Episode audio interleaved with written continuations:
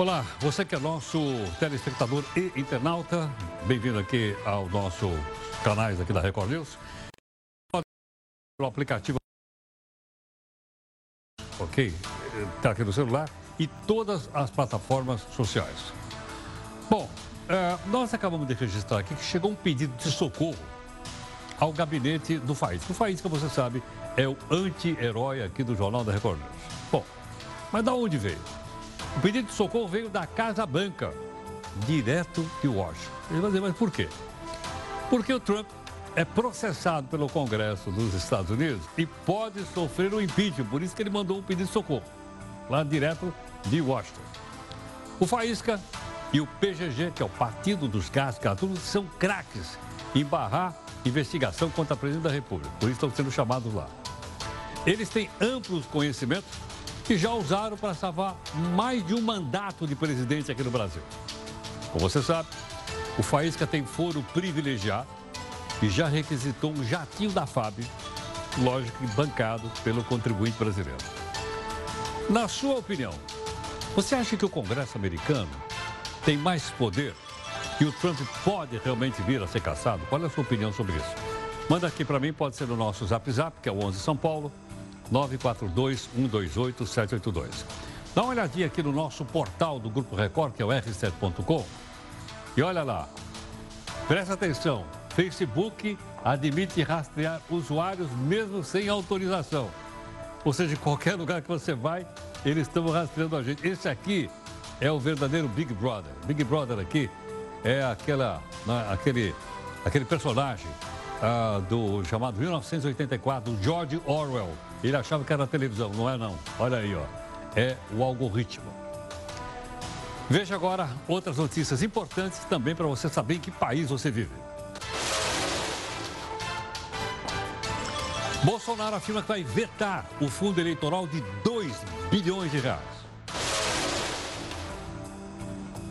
O Supremo decide que é crime deixar de repassar ao governo o ICMS recebido e declarado ao poder público. Bolsonaro sanciona a criação do programa Mais Médio pelo Brasil, mas veta o revalida em universidades particulares. Bolsa bate um novo recorde, 114 mil pontos pela primeira vez na história.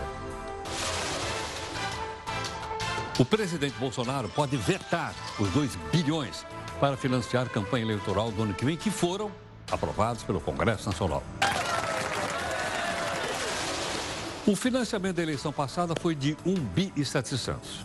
O Congresso aumentou para 2 bilhões para a campanha do ano que vem. Na sua opinião, é necessário aumentar ainda mais o gasto com a campanha eleitoral? Mande aqui sua opinião para mim.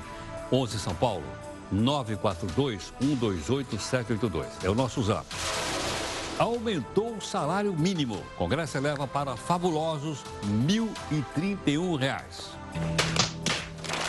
Com esse aumento dá para comprar um quilo de alcatra. Presos esperam ansiosamente o saidão e o chamado indulto de Natal. Mas qual é a diferença entre eles? A gente vai explicar.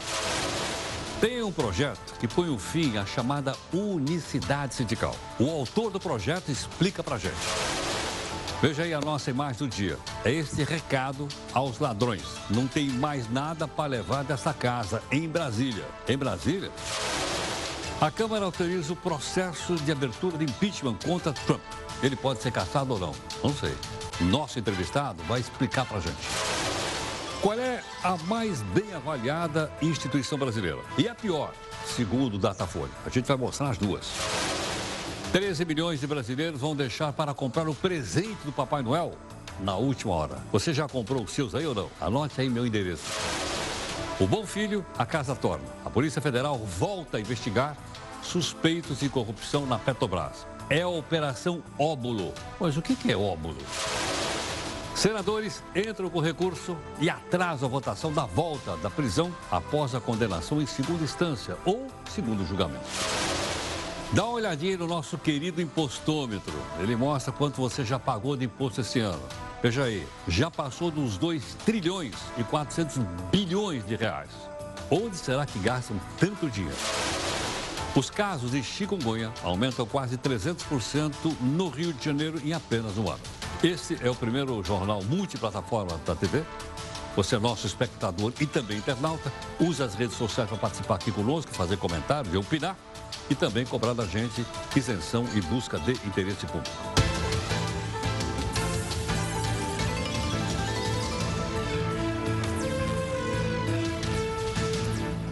E olha, a primeira live é às 5 da tarde aqui do portal R7.com, é o nosso podcast. Depois, às 6 da tarde, 6 e 15 da tarde, aqui nas nossas redes sociais da Record News, a reunião de pauta, a participação da Mari e também da Duda, né? Com os comentários sobre o que a gente apresenta aqui à noite, ok? Comunicação, hashtag nossa que é fácil de guardar, o JR News. Bom, hoje tem desafio? Tem, porque o nosso pessoal aqui chegou à conclusão que o desafio de hoje, ele é palatável. Vamos lá. Nosso desafio de hoje é do Benjamin Franklin. Olha, só para você lembrar, ele é um dos chamados pais fundadores dos Estados Unidos. Benjamin Franklin, que é o homem do papagaio. Lembra aquela história ou não? Né, que empinava uma pipa e tal. É esse cidadão aqui. Ele diz assim: quem é sábio? Aquele que aprende com todos. Quem é sábio? Ele responde: aquele que aprende com todos. Diz aqui o Benjamin Franklin. Olha, foi uma tensa reunião em que a mineradora Vale apresentava um projeto de ampliação das atividades de mineração numa, numa, numa região chamada Catas Altas, que fica a 120 quilômetros de, de, de, de, Belo Horizonte. Aí apareceu um jovem fazendo um discurso contra a Vale, sobre os impactos que a empresa provoca na região. Bom, e aí, o que aconteceu? Dá uma olhada. Agora cabe a nós ou não cuidar dela. Pensem bem nisso. Eles só querem acabar com o pouco que ainda temos. E depois, ó, adeus, adeus Maria. E isso eu vou fazer agora aqui, isso que eu vou fazer é pelas mais de 200 pessoas inocentes que eu creio que eles nunca vão pagar. Então eu também não vou pagar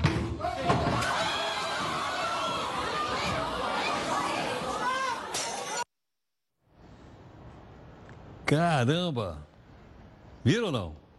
Depois da agressão, esse jovem de 20 anos fugiu do local e ainda não foi localizado. Qual é o comentário que você tem para fazer sobre isso? É com você. O financiamento da eleição passada custou 1 bi 700. O próximo, se não acontecer nada, vai custar 2 bi. Então, nossa pergunta para você é o seguinte: você acha que precisa mais dinheiro? Precisa aumentar os gastos para a campanha? Você pode, então, já opinar na nossa primeira live daqui do nosso multiplataforma. Vamos lá. Bom, você está aqui com o nosso Jornal Multiplataforma, você que é nosso telespectador e, ao mesmo tempo, internauta em São Paulo, canal 42. O presidente Jair Bolsonaro sancionou uma nova lei para o Revalida. Lembra? A gente explicou para você aqui. O Revalida é aquele exame que testa o conhecimento de médicos estrangeiros e de brasileiros que se formaram fora do Brasil. Agora, ele pode ser realizado duas vezes por ano. No entanto, no entanto, a gente mostrou para você, a ideia era o seguinte: a ideia era que faculdades particulares bem avaliadas também poderiam fazer o revalida. Mas o presidente vetou. Então agora, só universidade pública. Além disso, além disso Bolsonaro também sancionou a lei que cria o programa Médicos pelo Brasil, que vai substituir o chamado Mais Médicos. Esse programa deve contratar mais ou menos uns 18 mil médicos para atuar nas regiões mais pobres do Brasil, né? e vamos ver o desdobramento disso também. O detalhe: o São Paulo Futebol Clube, que é um clube aqui da cidade, decidiu rescindir o contrato do goleiro Jean. E disse que assim que ele voltar das férias, o contrato está desfeito. Qual é a razão? Ele foi preso nos Estados Unidos depois de agredir a mulher dele. Para proteger mulheres de violência, alguns países têm usado tornozeleiras e pulseiras eletrônicas. Como é que funciona isso? Veja aqui no texto da Camila Negrão. Alguém me ajude. Já acabou de me bater. Ai, Esses crimes Deus. poderiam ser evitados Gente, graças à tecnologia. A França discute a implementação de uma pulseira que impede homens condenados por violência doméstica de se aproximarem das mulheres vítimas das agressões. Ambos usam braceletes que funcionam por meio de um sistema de geolocalização, usado também em aplicativos como Google Maps, Uber e Waze. A polícia monitora o usuário da pulseira e também a vítima. Se ele tentar chegar perto da mulher, um sinal é emitido para ela e a polícia é notificada imediatamente. Esse mecanismo já é usado em outros países. Na Espanha, por exemplo, mais de mil já estão funcionando há mais de 10 anos. O Brasil não está atrás. Em estados como Rio de Janeiro e Pernambuco, os agressores usam tornozeleiras eletrônicas, as mesmas usadas por presos do regime semiaberto. As vítimas usam um aparelho que, em caso de aproximação, eles vibram. O assunto já chamou a atenção do ministro Sérgio Moro. Em parceria com a ministra Damares Alves, ele pretende popularizar o uso desses dispositivos. Segundo ele, das 51 mil tornozeleiras eletrônicas existentes no país, só 3% são usadas para combater a violência contra a mulher. A importância desse tipo de ferramenta não é difícil de ser verificada. A cada dois segundos, uma mulher é agredida, seja de forma física ou então verbal, no Brasil. Na França, mais de 200 mil mulheres são vítimas de violência a cada ano. A atriz Cristiane Machado, vítima de agressões por parte do ex-marido, o ex-diplomata Sérgio Thompson Flores, foi a primeira mulher a usar o aparelho no Rio de Janeiro. Ela explica a sensação que essa tornozeleira proporciona. Esse aparelho é, foi para mim um, um, um, grande alívio, porque eu acho que é uma, uma forma, é um passo que demos rumo a grandes mudanças, né? É, de coibir pelo menos a quebra das medidas protetivas, porque a quebra das medidas protetivas também é um crime. O Supremo Tribunal Federal decidiu que o crime de deixar de repassar ao governo o ICMS recebido declarado ao poder público. Deixa eu explicar rapidamente para você. Quando eu vendo o produto, está embutido lá o imposto. Então, o que o Supremo entendeu? Que quando eu compro o produto, eu já paguei o imposto. O empresário tem que pegar esse imposto e passar para o governo. Ok ou não? Mas agora, seria necessário comprovar a intenção do empresário em cometer o crime. Ou seja, ele pegou e colocou no bolso e não deu para o governo. Os ministros entenderam que esse ato configura apropriação indébita, com pena que vai dar prisão de seis meses a dois anos de multa. Por último, também vai ser preciso comprovar que o autor do crime é um devedor recorrente. Aliás, ontem nós colocamos aqui um advogado que defendeu posição contrária. Ele era absolutamente contrário a isso. Mas a gente tem que mostrar os lados para que você possa fazer uma avaliação né, daquilo que você acha que é melhor para o país. Ok? Mas o Supremo diz que agora é crime. Lembra aí do Al Capone ou não? Uma pesquisa divulgada pelo Datafolha nesta quarta aponta percentuais brasileiros que aprovam ou não o trabalho dos atuais deputados federais e senadores. Dá uma olhadinha aqui no telão dos dados do Datafolha. Será que esse pessoal lá vai, vai olhar para isso ou não? Não se esqueça que tem 503 deputados e 81 senadores. A avaliação feita pelo Datafolha está aqui a, né, o crédito. É, o que, que a população acha? O trabalho é ótimo e bom. 14%. É muito é pouco, na sua opinião? 14% acha que é ótimo e bom. 38% acha que o trabalho do Congresso Nacional é regular. Dá uma olhada aqui no ruim e péssimo. 45% acha que o trabalho no Congresso Nacional é ruim e péssimo. 45%. Não sabe, não respondeu, 3%. Eu acho que isso aqui seria interessante, né? O presidente lá do Congresso, da Câmara, do Senado, etc., mandar isso aqui para o pessoal. Dá uma olhadinha aí, né, não é? Tem alguma coisa que está acontecendo errada. Ou a população não está sabendo avaliar bem, ou o trabalho não está sendo devidamente, como é que eu vou dizer, devidamente avaliado pela população. O detalhe, a gente tem falado muito aqui, na busca de emprego, nós temos aí um número de desempregados muito grande, são 12 milhões de pessoas, o país precisa crescer para poder uh, tirar essas pessoas do, do desemprego por aí fora.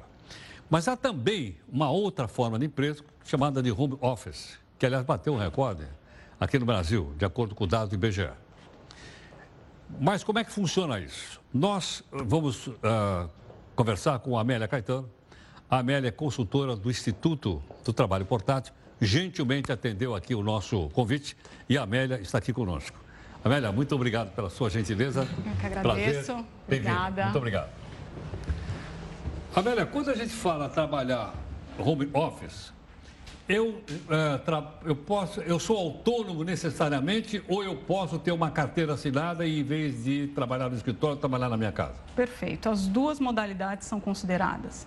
E hoje eu diria que está crescendo muito a segunda modalidade, onde as empresas decidem colocar os seus próprios funcionários dando essa opção para que, para uma melhor qualidade de vida, ele possa trabalhar diretamente de casa.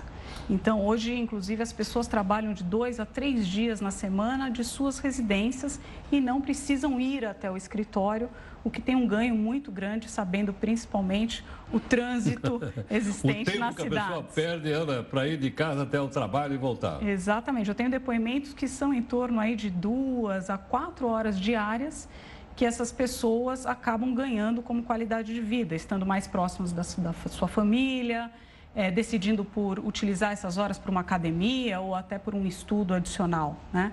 A gente diz que esse, essa modalidade do home office é uma modalidade que ela traz um benefício para todas as partes interessadas. Ela traz para o empregado, porque ele ganha na qualidade de vida, estando mais próximo da sua família. Ela traz para a organização, porque aumenta a produtividade do seu funcionário. Aumenta? Part... Aumenta em torno de 20%. Então, isso é claramente é, verificado através de várias experiências realizadas. É, e, além de tudo, é, a empresa consegue reduzir os seus custos do ponto de vista de espaço físico, uma vez que as pessoas não precisam estar no, no escritório todos os dias, elas podem compartilhar a mesma mesa. Então, isso traz também uma redução de espaço. E o terceiro ponto principal, que eu acho também, é a própria sociedade. Né? A partir do momento que as pessoas deixam de ir de um lugar para o outro, reduz é, a emissão de gás carbônico e você traz um ganho para o meio ambiente Menos carro também. na rua. Perfeito. Menos exatamente. condicionamento por aí afora. E essa é uma tendência, Heródoto. Hoje, é uma tendência mundial, não? Mundial. Hoje, um em cada cinco trabalhadores no mundo já são remotos. Um a cada cinco. Exatamente. 45% das empresas no Brasil já adotaram esse princípio e 89% dos candidatos a uma nova vaga já perguntam: a empresa oferece o trabalho remoto ou o home office? Né? Então, a gente diz que é uma prática sem volta. Né? E a gente tem uma frase no Instituto Trabalho Portátil que é o trabalho é algo que se faz e não um lugar para onde se vai. A partir do momento que a gente está na era do conhecimento, é, toda a sua ferramenta de trabalho está na sua mente. Não é então... é como nas fases anteriores da Revolução Industrial, que você tinha que ir lá na fábrica. Né? Perfeito, você tinha que ir para um lugar obrigatoriamente fazer o seu trabalho. Né? Então, o que a gente vê é que é uma prática que está aí, veio para ficar e provavelmente ainda no próximo ano só tende a aumentar. Então, a expectativa é que a próxima vez que o IBGE fizer uma nova pesquisa, provavelmente um número maior de pessoas estará no. Agora, eu preciso me educar para trabalhar em casa? Precisa. Porque eu chego lá na minha casa e tal, em vez de levantar às seis, eu já levanto às oito, entendeu? Não, é, é, Exatamente. A gente brinca que fala, olha, ah. você precisa ter uma certa disciplina, é né? Isso aí. Isso Porque aí. o nosso corpo está acostumado a relaxar em casa. Então, é, a gente trabalha com quatro pontos principais. Um que a gente chama de autogestão. Eu preciso ser responsável pelo meu tempo e aquilo que eu faço, inclusive definindo se eu devo trabalhar no escritório ou se eu devo trabalhar é, dentro de casa com qual atividade. Terceiro ponto, é, o segundo ponto é o planejamento. Eu preciso me planejar para fazer o meu trabalho, ter uma boa comunicação, seja com o meu líder, com meus pares. E o quarto, que também é muito relevante, que é a negociação familiar. Né? Então eu tenho que dizer para a família, olha, eu estou presente, mas eu não estou disponível. Neste momento, eu preciso que estar que concentrado. O que eu faço com o meu gato faísca lá em casa? Pois é, tem até uma dica. Fechar. Eu tenho é... que fechar a porta, senão o faísca vem lá. O gato, ele adora subir em cima do, do teclado, do teclado e, ficar, e dançar ali é. em cima. Então a gente dá até a dica, põe uma caixa de sapato do lado, que o gato vai adorar ficar ali do seu lado, fazendo companhia e você vai Quer poder dizer, trabalhar eu normalmente. educar para isso também. Total. É uma educação individual. Então, uma das coisas que a gente trabalha é a própria capacitação da pessoa para ela ter. E o que as empresas acabam fazendo é um trabalho que a pessoa decide. Então, ele é voluntário. Se a pessoa entende que ela não tem um bom ambiente em casa para fazer esse trabalho, não é tem problema. Não fazer. É preferível que ela vá trabalhar no escritório. Então, essa é a prática que tem sido adotada pelas organizações hoje. Entendo. Quer dizer, as pessoas, então, que estão atrás desse emprego, é, é, esse fator pode pesar em aceitar ou não a oferta de emprego? Diria que já pesa, já pesa. bastante. Né? E você tem outras modalidades, inclusive, que é, têm trazido possibilidade das pessoas morarem no interior e, e, fazerem esse home office full time, que a gente fala, os cinco dias na semana. Então, muitos call centers hoje trabalham dessa forma. A pessoa não está num ambiente, ela está na casa dela, Você liga, você nem sabe onde ela está. E, na verdade, ela está atendendo e trabalhando para a organização não é dentro mais naquele da sua salão casa. imenso, com todo mundo sentado um do lado do outro. Exatamente. Não, ela está na casa dela, num ambiente confortável, com toda a ergonomia que ela precisa organizar para isso, e ela pode ter uma produtividade muito maior. Então, grande parte dos call centers hoje adquirem também essa nova modalidade de trabalho. É uma revolução no mercado de trabalho, isso ou não? É, eu digo que o trabalho remoto é só o começo do que vem pela frente. Uma outra coisa que deve mudar muito é a nossa forma de trabalho propriamente dito, a chamada gig economy, é, que nada mais é do que a mudança do freelancer. Então, por exemplo, nos Estados Unidos, já em 2020, 43% da força de trabalho será freelancer. Nós não estamos falando daquele freelancer que simplesmente não tem a carteira registrada, mas aquele que de verdade trabalha para várias organizações ao mesmo tempo, ele é um especialista e com isso as empresas podem melhor dividir aquele especialista e o tempo dele é, dedicado a isso. Né? Fora isso, a gente fala também que nós vamos viver muitos anos. E possivelmente as pessoas não aguentarão fazer a mesma coisa durante tantos anos é, como já, no já, passado. Já ouvi essa história não sei aonde. então, provavelmente as pessoas vão utilizar também desse tempo para estudar e buscar novas especializações e assim trabalhar de uma forma Quer dizer, diferente. Não, não é só aquele conselho, ah, vou ter que estudar o resto da vida, não. Tem que estudar aquela máxima de estudei um terço da vida, trabalhei um terço da ah. vida e me aposentei um terço Acabou. da vida, esquece, não existe mais. Você sabia que eu peguei o fio errado da história? Agora tudo novamente e começa. Sem dúvida. Tá Muito bom? obrigado pela gentileza. Eu que agradeço. Muito grato, Helena. Prazer conhecê-la. Muito obrigado. Obrigada. Gentilmente conosco, a Amélia Caetano, consultora do Instituto Trabalho Portátil. Veja que coisa interessante, as mudanças são muito rápidas. A gente precisa trazer pessoas aqui que expliquem para a gente o que está mudando, especialmente para o pessoal jovem. E como ela disse, as pessoas estarem entendendo que a sociedade está mudando muito rapidamente. Bom, Uh, nós vamos para a nossa segunda live, você pode opinar aqui para a gente. Não esqueça que o nosso canal aqui em São Paulo é o 42, tudo bem? Vamos então aqui para a nossa multiplataforma. Olha, temos mais uma notícia para você que é nosso telespectador e internauta. A delação do ex-diretor da Petrobras, lembra dele ou não? Paulo Roberto Costa, serviu de base para as investigações que culminaram na operação da Lava Jato. E hoje chama óbulo. Ela mira contratos de 6 bilhões de reais da Petrobras. A ação aponta que Paulo Roberto Costa teria recebido propina para transmitir informações privilegiadas a um cidadão chamado Vanderlei Saraivas Gandra. Diz que ele não tinha menor experiência no setor de frete de embarcações da Petrobras. O objetivo era favorecer uma empresa multinacional, você vai ver o nome no porto, aqueles bruta container, ela chama Maersk, e obter vantagem para vender para a Petrobras, com a maior quantidade de navio, container e tal. Em troca, o Paulo Roberto recebia 30 mil reais por mês. Segundo as provas coletadas, com o diretor, o total de propina pode ter chegado mais ou menos a 14 milhões de reais, só para você ter aí. Eu falei, óbulo, o que, que é óbulo? Falei, óbulo? Falei, óbulo quer dizer um pequeno pagamento. É uma moeda antiga, na Grécia Antiga, lá na época dos antigamente, né?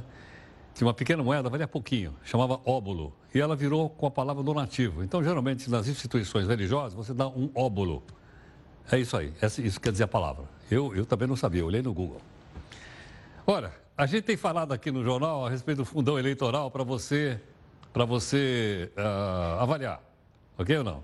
O presidente Bolsonaro de manhã hoje perguntou para o pessoal lá na porta se deveria ou não vetar os dois B. Ok não? Mas, aí, espera um pouquinho. Eu, os partidos todos recebem. Nós vamos colocar só os, os três mais, porque senão fica muito para a gente, para nossa cabeça. Vamos lá. Os três que mais recebem, pela ordem. Fundo Eleitoral 2020. Se acontecer isso, o PSL, que aliás era o partido que o presidente fazia parte, ele vai receber 202 milhões de reais. 202 milhões de reais. Segundo colocado, o PT, vai receber, se tudo der certo, 200 milhões de reais. Terceiro colocado, o MDB, o Me Dei Bem, ele vai receber 147 milhões de reais. Então, se você somar aqui, ó, só entre os três primeiros colocados, 200, 400, tem uns 550 milhões de reais, só para três partidos. Ok? Não? É isso aí. Bom, ou vete ou não vete, da onde sai a nossa grana? Vamos olhar aqui a nossa grana aqui no nosso impostômetro. Vamos lá. A gente mostra sempre. E eu lembro que eu estou dizendo para você que nós vamos chegar no 2 bi meio. Perdão, 2 tri meio. Nós estamos com 2 trilhões 405 milhões de, bilhões de reais. 2,4 bi. Hoje é dia 18. A Mari, que está hoje aqui coordenando o jornal, ela disse, vou botar também o do anterior, ano anterior, mesma data. Na mesma data do ano passado, nós tínhamos pago 2 tri 293. Colocada a inflação, vai dar mais ou menos parecido. Né? O ano passado, nós, nesse dia, ó, dia 18, a gente pagou um pouco menos. Mas se eu colocar a inflação em cima, vai chegar muito perto. Isso porque a economia cresceu muito pouco, como você sabe. A economia, na verdade, ela cresceu, vai crescer 1%. Talvez o ano que vem cresça um pouco mais, não tenho certeza, mas a gente vai mostrar. Outra coisa que a gente está, estamos de olho. A Câmara dos Deputados nos Estados Unidos deve votar ainda hoje, talvez à noite, a gente está de olho aqui, para ver se aprova ou não o processo, ou abertura de um processo de impeachment contra o presidente Donald Trump.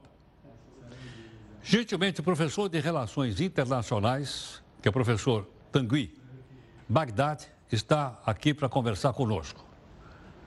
Professor, muito obrigado pela gentileza, pela participação aqui no Jornal da Record News. Eu que agradeço, Herói. É um prazer estar aqui. Eu não me lembro, eu estava até olhando uma vez na história americana, de outro presidente que chegou a ser julgado pelo Senado americano e escapou por um voto. Você lembra disso ou não? Foi o Andrew Johnson, isso. em 1868, isso. Pô, nada para falar como quem sabe, é isso aí. Ele escapou, né? Escapou. Na verdade, Heródoto, nenhum é, presidente americano que sofreu o processo de impeachment nunca foi de fato afastado, né? Todos conseguiram se livrar na etapa do Senado. É, foram dois até agora, foi Andrew Johnson, em 1868, e a gente teve o Bill Clinton em 1998, né? 21 anos atrás. Mas os dois foram absolvidos no Senado, a gente nunca teve nenhum presidente de fato afastado. A gente fala muito sobre o Nixon, mas o Nixon, na verdade, ele renunciou antes da Câmara de fato aprovar o impeachment. Então, é, o afastamento do Trump seria inédito e, de fato, não vai acontecer. Agora, uma coisa também que me chama a atenção, ele está correndo o processo de impeachment. Não parece que está uma grande crise, né? Se abre um processo de impeachment em outro país, dá uma bruta crise, não, não, parece que tudo bem. É, nesse sentido, tem uma diferença grande entre o processo de impeachment nos Estados Unidos e no Brasil. Né? Na prática, segundo a legislação americana, ele já está impeachmentado, ele já sofreu o processo de impeachment. Mas aqui no Brasil, nessa etapa, o presidente já seria afastado. Foi o que aconteceu com o presidente Collor e foi o que aconteceu com a presidente Dilma Rousseff. Nessa etapa, ele já é afastado e no momento em que vai para o Senado, é apenas um julgamento para confirmar aquilo que já foi aprovado na Câmara. Nos Estados Unidos, não. Nos Estados Unidos, é, depois que é aprovado o impeachment, que é essa etapa agora, aí começa o julgamento, mas o presidente ele permanece lá. E não há crise porque não tem chance de ele ser afastado. Os republicanos, que é o partido dele, tem maioria no Senado. Então, ele não vai ser afastado. Essa foi uma jogada muito mais eleitoral por parte do Partido Democrata, para tentar desgastar a imagem dele, visto que as eleições estão chegando. Agora, isso pode ter o chamado efeito boomerang? Ou seja, você né, tenta faturar em cima disso e vir contra o Partido Democrata? Claro que pode, claro que pode. Na verdade, o Partido Democrata calculou o seguinte: se não houver nenhum fato novo, o presidente Donald Trump está praticamente reeleito, porque a economia está muito bem, existe uma, uma, uma, sensação de que a eleição dele, por mais que ele não ganhe no voto direto, que acha que ele vai perder, no colégio eleitoral ele vai conseguir vencer. Então, houve uma tentativa de criar algum fato novo para desgastar a imagem dele, para ver se o Partido é, Democrata tem uma chance nas eleições desse ano agora. É, e aí é aquilo que acontece em qualquer processo eleitoral democrático. Cada eleitor se torna um juiz. Todos eles vão fazer um julgamento do presidente Donald Trump para saber se é, ele merece permanecer no cargo ou não. Ele vai ser absolvido no, Senado, isso é garantido, mas é, é possível que os eleitores entendam ou que ele está sendo perseguido pelo Partido Democrata, e aí sim, isso vai ter sido um tiro no pé, pô, é um tiro que sai pela culatra, ou que ele de fato é culpado, que ele utilizou suas prerrogativas de maneira indevida e, portanto, ele deveria deixar o cargo. Agora, a impressão que dá é que ele está muito forte porque não vi nenhum outro concorrente do Partido Republicano para disputar com, com, ele, é isso ou não? É, na verdade, é, é, é comum, Heródoto, que é, no momento em que você é o presidente, é, você esteja, pra, assim, no momento de reeleição, né, que você já esteja no primeiro mandato, de fato não tem nenhum outro concorrente do seu próprio partido. O incumbente, ele é o candidato natural nos dois partidos é assim. Até tem um processo de primária, mas ele é pro forma. Então, dentro do Partido Republicano, de fato, não vai ter ninguém, ainda mais no momento que o Trump está vivendo. É momento de economia boa, ele está tá, tá indo bem com relação à economia. Dificilmente vai aparecer algum outro candidato que de fato queira disputar com ele uma primária. Esse é um processo que, nesse momento, está na casa dos democratas. Democratas, sim, vão passar por um longo processo de escolha nas primárias. Agora, ele está sofrendo, então, essa abertura de um processo de impeachment. Uh, não é por corrupção, não, né? Porque a gente geralmente, quando associa impeachment por aqui, a gente fala de corrupção. Não é o caso, é ou não? Não, não é o caso. Na verdade, desde que ele assumiu a presidência, existe uh, rumores, a possibilidade, a chance de ele passar por um processo de impeachment. Assim que ele assumiu, a acusação principal era a questão da possível colaboração do seu comitê de campanha com a Rússia, que poderia ter influenciado. Na verdade, que houve influência nas eleições, a gente não sabe se mudou o resultado, mas que houve influência e se a sua campanha teria participado diretamente de algum tipo de é, é, é acordo com a Rússia ou não. É, naquele momento, no entanto, essa foi uma acusação que não pegou em meio ao público americano. A população americana não viu isso exatamente como algo que pudesse, de alguma maneira, tirar o presidente do cargo. Mas a última acusação é mais grave. A última acusação foi a partir de uma ligação que ele fez para o presidente da Ucrânia, que é o Vladimir Zelensky, pedindo para que o governo ucraniano, para que as, as, autoridades ucranianas investigassem o Joe Biden. Joe Biden é um, muito provavelmente o candidato que vai ser escolhido nas primárias democratas. Então, isso pode ser interpretado, sim, como uma maneira de utilizar de prerrogativas domésticas, prerrogativas presidenciais, para questões próprias, né, para benefício pessoal. Então, isso viola, sim, a Constituição, não há qualquer dúvida disso, mas o que ele diz é, ah, eu não pedi diretamente, não foi exatamente isso, foi mal interpretada, uma, uma, algum tipo de perseguição e tudo, mas não é por corrupção, é pela utilização de recursos federais, de uma autoridade federal para benefício próprio. Bom, vamos ver o que vai dar. Então, nós estamos aguardando, ainda não saiu até agora o resultado lá na Câmara dos, dos Deputados, para saber se o inquérito vai ser aberto ou não. Nós estamos aí acompanhando. É, mas vai ser aberto. Isso aí não, não é muito duro, vai ser aberto e certamente vai para o Senado e não vai passar no Senado. Tá certo. Deixa eu perguntar uma última coisa. Eu estou vendo um noir em cima de você. É um gato preto ou não? É um gato preto. Agora Le, Le Noir. É um gato preto francês. Que é? Le Chat Noir? Isso. É, porque o nosso herói aqui também é um gato preto, mas o nome dele é Faísca. É Faísca, é bem brasileiro, bem brazuca. Professor, muito obrigado pela aula aí. Eu que agradeço. Um abraço. Muito obrigado. Gentilmente conosco aí. A gente vai aprendendo com o professor. Professor de Relações Internacionais, Tanguí, Bagdade, conversando conosco. Também para explicar direitinho essa questão, então, nos Estados Unidos. Você vai por quê? Porque vai sair o resultado, você já sabe. Já, né? já pode fazer comentário. Tá certo? Até sobre política americana. Por que não? Se nós aprendemos, nós podemos conversar com os amigos, podemos trocar ideia também a respeito desse tema. Bom, vamos para mais uma live aqui na, no, nosso, no, no, nosso. Você que é o nosso telespectador internauta. Apenas quero lembrar, se, participa aqui, está aí o númerozinho aí, ó, do nosso zap zap para você. Se quiser também receber o resuminho de notícia, me manda aí. Se você mandar, eu mando para você. Não, não. É um resuminho pequenininho. É um podcast que a gente está fazendo agora aqui, nossa equipe que organizou.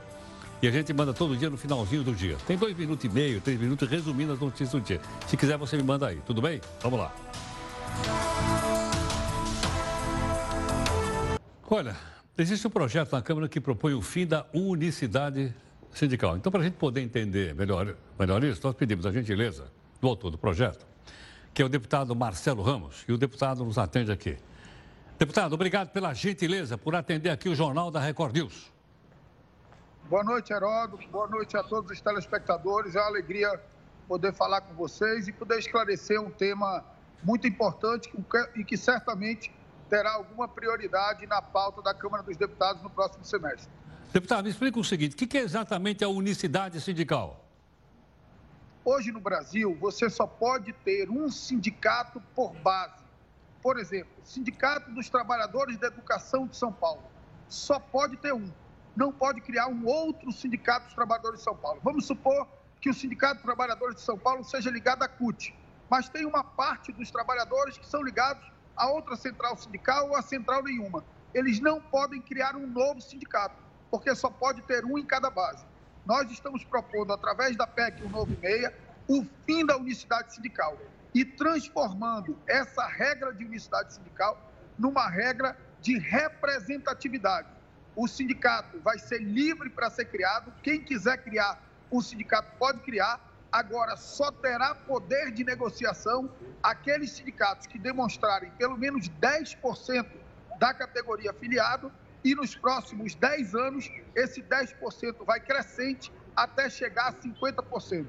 Então, para ser sindicato a partir da PEC, não bastará uma chancela do Ministério do Trabalho. Vai ser preciso que os trabalhadores demonstrem disposição de ser representado por aquela entidade. Agora, deputado, isso pode provocar uma concorrência entre dois sindicatos numa mesma territorial, na mesma base, no mesmo território? Certamente, a ideia é justamente essa. A ideia é dar ao trabalhador a possibilidade, a liberdade de escolher a qual entidade ele quer se associar. E, obviamente, que essa escolha vai ser estabelecida por critérios definidos da defesa dos interesses da categoria, da, da, da, da que conseguir mais benefícios durante o processo de negociação coletiva. Ao tirar o Estado do meio da relação entre empregados e empregadores, a gente dá maior liberdade para o processo de negociação e cria um ambiente de negócios mais sadio para o nosso país. Deputado, como é que a sua proposta está sendo recebida pelo atual meio sindical e também as centrais sindicais? Na verdade, essa proposta foi construída em discurso, em, em diálogo com as centrais, tanto com as entidades sindicais de trabalhadores quanto com as entidades sindicais patronais. É porque muita gente não conhece a estrutura sindical brasileira e pensa que sindicato é só coisa de trabalhador, mas não. No Brasil existe sindicato de trabalhador e sindicato de empregador, sindicato de operário e sindicato patronal. Então, nós dialogamos com todos eles, fizemos entender que essa estrutura sindical, que remonta ao fascismo, que remonta à Carta Polaca, que remonta a, ao período é, de estado de exceção na Polônia, que nós copiamos o modelo, que é um modelo que hoje está desconectado com a ideia de liberdade de mercado, de liberdade associativa e, acima de tudo, desconectado da ideia de dar maior autonomia para o processo de negociação entre trabalhadores e empregadores. Agora, deputado, pode haver também pluralidade do sindicato patronal, além dos empregados? Também, eles vão ter que atender o mesmo critério. Infelizmente, Heródoto, como quem define hoje quem é e quem não é sindicato é uma carta sindical, é um ato do ex-Ministério do Trabalho, hoje Ministério da Justiça, você tem sindicatos que não têm nenhum filiado, ou você tem sindicatos patronais que não permitem novos filiados, justamente para manter o controle absoluto e perpetuar alguns dirigentes sob o comando dessas entidades que viraram aparelhos e meio de vida para muita gente. Então, nós vamos garantir liberdade, vamos garantir que não só os sindicatos trabalhadores, mas também os sindicatos patronais possam ter liberdade de organização e você possa ter um sistema mais plural, em que cada vez que o sindicato se afastar dos interesses da categoria, a categoria se reorganiza, garante o critério de representatividade e cria um sindicato que verdadeiramente represente os trabalhadores. O que tem que dizer se um sindicato é sindicato ou não, representa a categoria ou não, não é um ateste do poder estatal, não é um ateste do Ministério da Justiça. O que tem que dizer se o sindicato é sindicato ou não é o desejo do, do trabalhador de se filiar ou não àquela entidade. Perfeito. Deputado, obrigado aqui por sua participação aqui no Jornal da Record. Muito grato. Obrigado, Heródoto. Só quero que você me permita dizer que nós retiramos da proposta um texto que abria alguma margem de interpretação para a ideia de uma volta de uma contribuição compulsória, de um imposto sindical. Eu sou radicalmente qualquer contribuição compulsória. O trabalhador tem que ter o direito de escolher se ele quer contribuir ou não com o sindicato dele. A nossa PEC é uma PEC que busca liberdade e a liberdade também está no direito de escolher se paga ou não o seu sindicato. Muito obrigado, uma boa noite a você e a todos os telespectadores. Muito obrigado. Aí está o deputado Marcelo Ramos explicando. Tem uma explicação aí, tudo bem? Hoje tem um sindicato só por um território. A proposta dele é que tenha mais de um sindicato, tanto do lado dos empregados como do lado patronal. Qual é a avaliação que você faz? Você viu a explicação como é que funciona. Agora, se é bom, se é ruim, se melhora, se não melhora, isso é com você, ok ou não? Está aí a apuração. A ideia da entrevista é apurar. Agora você decide se é bom, se é ruim. Né? Pensa um pouco aí e tal, conversa com, as pessoas e tudo mais e chega à sua própria conclusão. Tudo bem ou não? Bom, outro detalhe.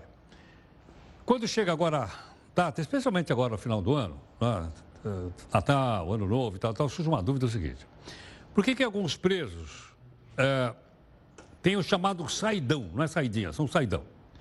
E outros recebem indulto de Natal. Gustavo, explica pra gente como é que isso aí funciona, Gustavo. Olá, Heródoto. Vamos lá. Não pense você que os beneficiados são somente os presos mais famosos, como a Suzane von Richthofen ou Alexandre Nardoni. Existem milhares de presos que saem da cadeia em todo o Brasil nestas datas comemorativas. Quem concede o direito é a lei brasileira.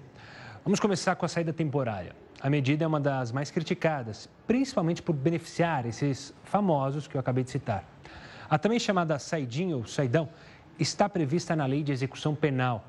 De acordo com a lei, se trata de uma forma de facilitar a volta dos condenados ao convívio social mas existem regras. Não são todos os presidiários que podem usufruir dos dias em casa. Eles precisam de autorização para saídas e são avaliados pelo bom comportamento dos últimos três meses. Somente os presos que cumprem pena no regime semiaberto é que são liberados.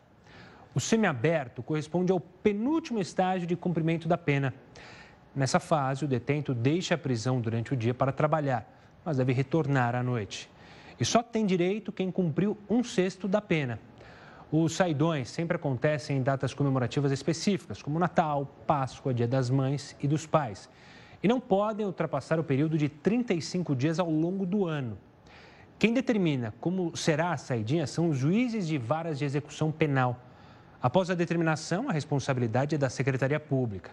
O órgão envia uma lista com o nome e foto de todos os beneficiados para os comandos das polícias civil e militar para fazer identificação caso seja necessário. Já o indulto é um perdão da pena regulado por decreto do presidente da República. Se trata de um direito que o presidente tem. Só que ao considerar o indulto, o preso tem a pena extinta e deixa a prisão. É por isso que a medida causa polêmica. Na época do presidente Temer, o indulto provocou grande confusão porque beneficiava condenados por corrupção. E porque o ex-presidente afirmou que não concederia o benefício, mas voltou atrás. O presidente Jair Bolsonaro afirmou na campanha e também quando foi eleito no ano passado que não haveria mais o um indulto natalino. Nesse post, o presidente chegou a afirmar que se houvesse indulto para criminosos naquele ano de 2018, certamente seria o último. Mas esta semana, Bolsonaro disse que vai incluir policiais condenados no indulto natalino. Presidente, sobre o indulto de Natal, a comissão do Ministério da Justiça não incluiu os policiais na proposta. Vai ter civil, vai ter todo mundo lá. Tem para todo tipo de gente, não tem mais ninguém.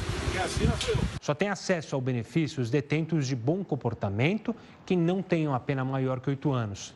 Os portadores de alguma doença grave também podem receber o indulto, mas um dos principais requisitos é que a pessoa não responda a processo por crime violento ou grave ameaça. E para receber o perdão da pena, é importante que o preso tenha cumprido um terço da condenação. Isso se ele nunca tiver sido preso anteriormente. Caso já tenha estado na cadeia, precisa cumprir metade da pena. Tradicionalmente, o indulto é dado em épocas natalinas e ganhou esse nome porque, de certa forma, se trata de um presentão aos detentos. Não é mesmo, Heródoto? Grato. Gustavo. Bom, Paulo Vieira de Souza, também conhecido como Paulo Preto, teve a condenação anulada pelo ministro do Tribunal Superior uh, de Justiça. O Paulo Preto, como ele é conhecido, ele havia sido condenado em uma das ações da Lava Jato, 145 anos de cadeia. Crime de formação de quadrilha, peculato, desvio de grana pública por aí fora. Mas peraí, ele não escapou não. Ele foi acusado pelo Ministério de ter desviado 7 milhões de reais de grana destinada a famílias que viviam no Rodoanel, aqui é uma obra aqui do governo de São Paulo. Ele é ex-diretor da Dersa, que é responsável lá pela construção, e também suspeito de ser o operador do Caixa 2 do PSDB de São Paulo. Agora, o ministro do Superior Tribunal de Justiça determinou que a ação penal volte às alegações finais, para que o réu tenha garantido o direito de pronunciar por último. Portanto, ele não foi absolvido. O processo deu um passo para trás.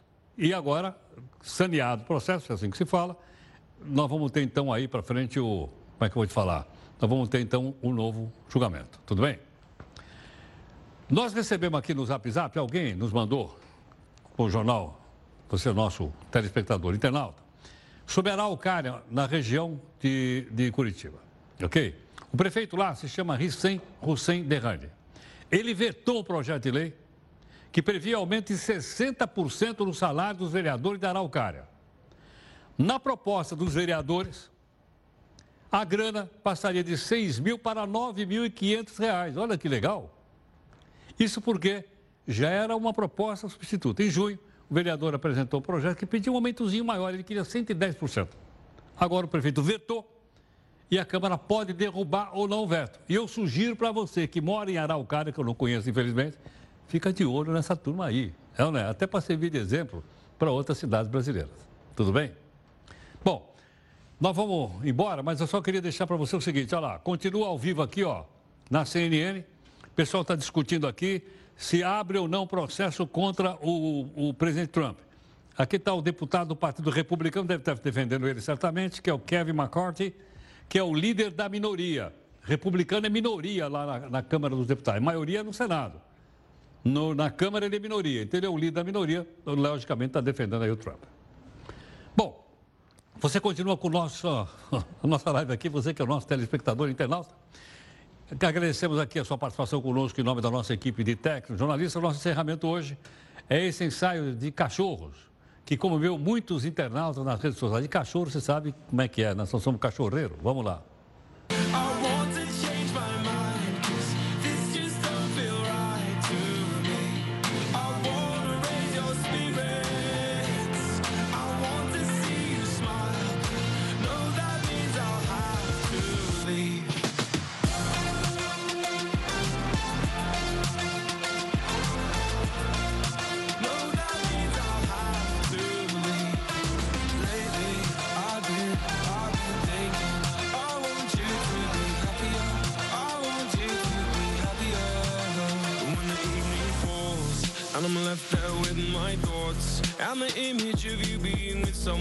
Well, it's eating me up inside. But we ran our course, we pretended we're okay. Now if we jump together, at least we can swim far.